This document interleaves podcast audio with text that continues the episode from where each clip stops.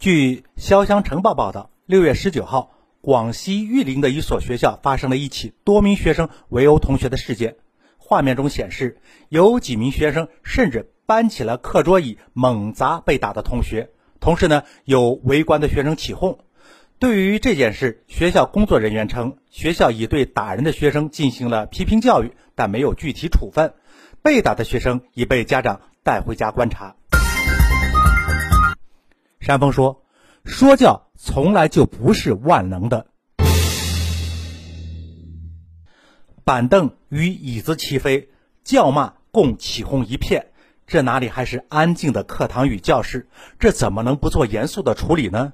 学校对打人的学生批评教育，但不做相应的处分，这种方法是不是对校园暴力的一种纵容呢？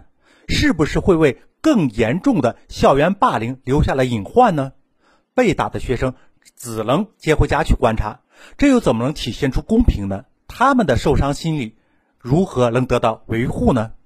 学校是教书育人的地方，要以说服教育为主。但是说服教育从来就不是万能的呀，没有适当的惩戒的教育，那是不完整的教育。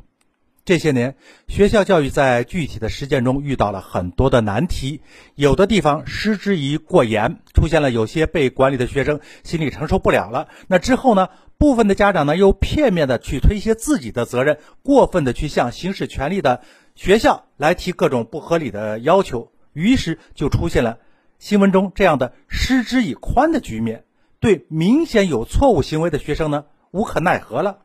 那这样看来呢，相关的部门呢，必须要出实招，把学校的管辖权限、老师的管理措施清楚的标注出来，以法律的形式明确的固定下来，让孩子们在正常的校园文明中接受正规的教育，让孩子们在有法律保护的氛围内享受应有的教育。